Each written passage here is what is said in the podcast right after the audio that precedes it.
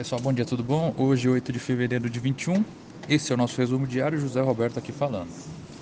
Ibovespa fechou a sexta-feira em alta de 0,8% a 120.240 pontos, dólar a R$ 5,38, S&P 500 a 3.886,12 pontos, com petróleo Brent a 60 dólares e 3 centavos o barril.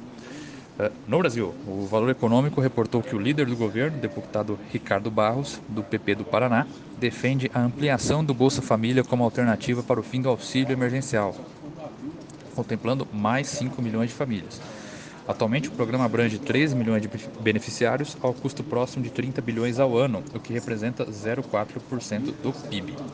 Já a Folha de São Paulo traz a notícia de que o Ministério da Economia prepara uma proposta de auxílio com novo nome e com pagamento de mais três meses de 200 reais.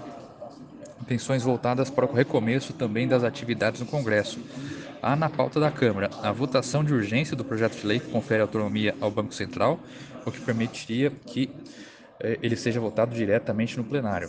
Há também expectativa para a instalação da Comissão Mista de Orçamento na terça-feira e, com ela, que ganhe corpo as discussões sobre o futuro do auxílio emergencial. Também há expectativa sobre a definição do governo de encaminhar ao Congresso um projeto de lei alterando a cobrança do imposto estadual ICMS sobre os combustíveis.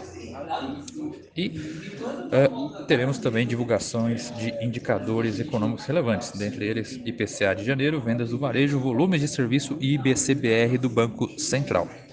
Em internacional, a semana começa com os holofotes sobre o pacote de estímulo sendo negociado nos Estados Unidos. O presidente Joe Biden e a secretária do Tesouro, Janet Yellen, voltaram a reiterar a importância da aprovação de um pacote robusto. No lado das relações globais, Biden disse que não haver conflito entre o ZEUA e a China, mas sim competição extrema. Afirmou que ainda não teve um momento para falar com Xi Jinping. O governo chinês destacou que contato anterior entre Biden e Xi Jinping poderá favorecer o desenvolvimento de um entendimento mútuo entre os países. Ok, pessoal? Por hoje é isso. Estamos à disposição em caso de dúvidas. Excelente dia para todos.